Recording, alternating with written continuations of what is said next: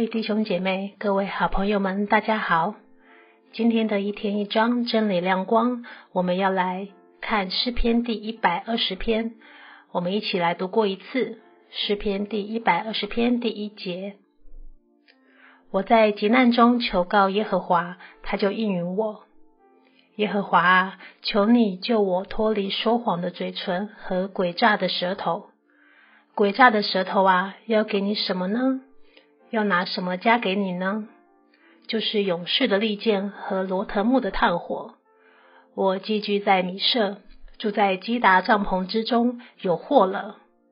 我与那恨恶和睦的人许久同住。我愿和睦，但我发言，他们就要征战。今天在我们当中分享的是主奇，我们把时间交给他。大家好，我是主奇。刚刚前面在领我们念今天经文的是我的太太佩芝，很高兴我们在这里也可以一起来服侍神。今天我们一起来看诗篇的第一百二十篇，在一开始的时候说到这个是上行之诗。什么是上行之诗呢？就是以色列人要前往耶路撒冷的圣殿朝见神那时候的诗歌。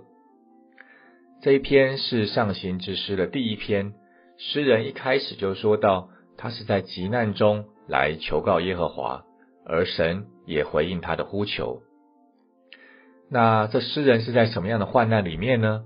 可以看到，在他的周围有些说谎的事情和诡诈的事情发生，让他感到很多的压力。又或者是说谎和诡诈，可能有时候也是从他自己而出。这让我思想到，我通常来找神的时候。都是在遇到困难，自己的办法已经用尽了之后，那个时候就来急迫的求神帮忙。记得在我刚工作的时候，因为我的职业是公司的平面设计师，所以我平常就在处理一些所有公司里面有关于影像的部分，像是照片合成、产品介绍这些，所以对于影像处理这部分操作起来是蛮熟的。啊，当时呢，我们公司和美国的一个大品牌来合作，每一季啊，对方都会提供资金让我们来办活动。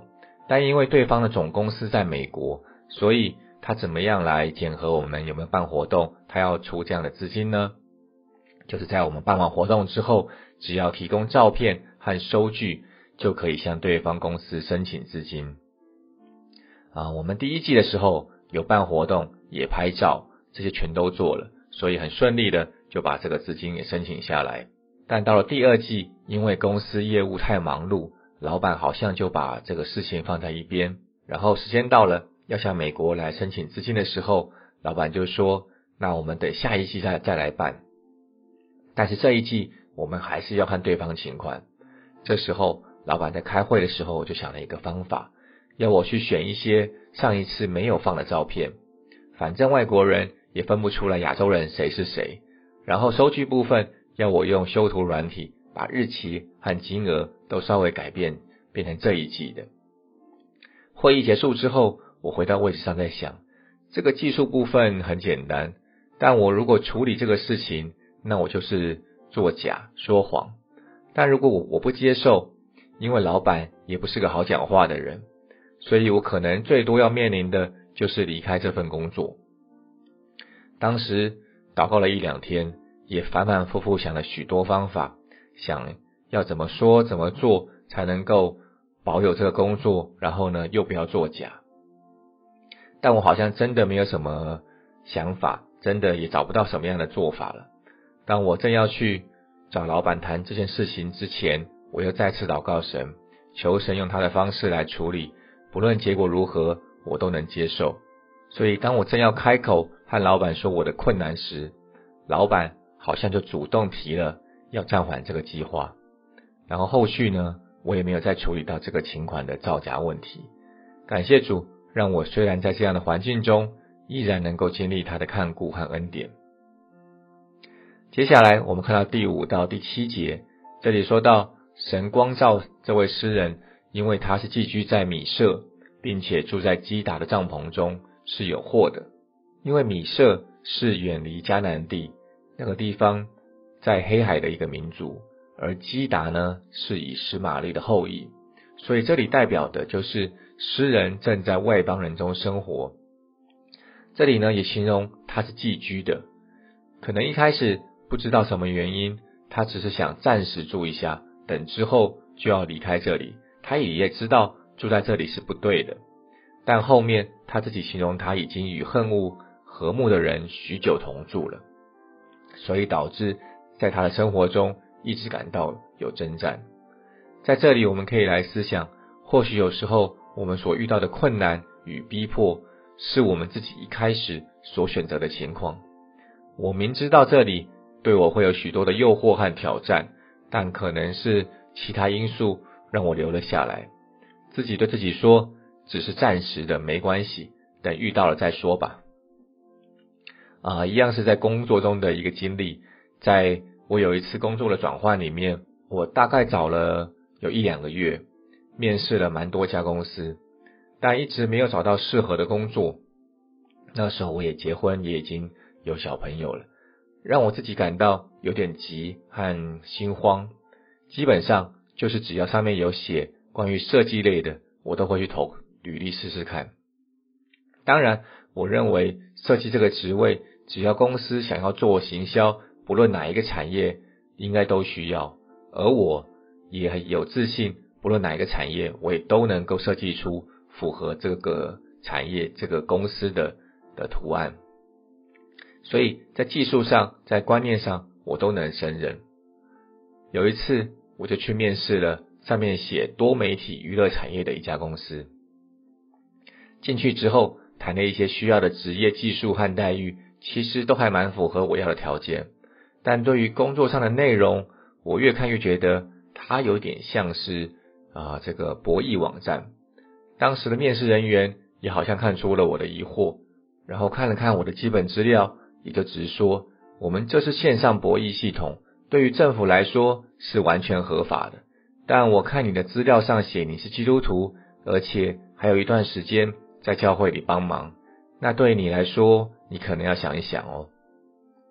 当时的我竟然直接回答他：“啊，我认为设计没有什么差别，对于任何产业我都能做。”我想我当时瞬间的反应有一点像是我为了要拿到这个工作，我选择用其他的方式来逃避这个赌博和我信仰有冲突的话题。也或许因为找工作找久了有点烦躁，想要赶快结束这个找工作的过程。但对方后来还是强调。虽然我的工作经历和职能都很符合这个职位，但这工作可能对于基督徒来说是比较困难一点，所以后来我也没有进这个公司。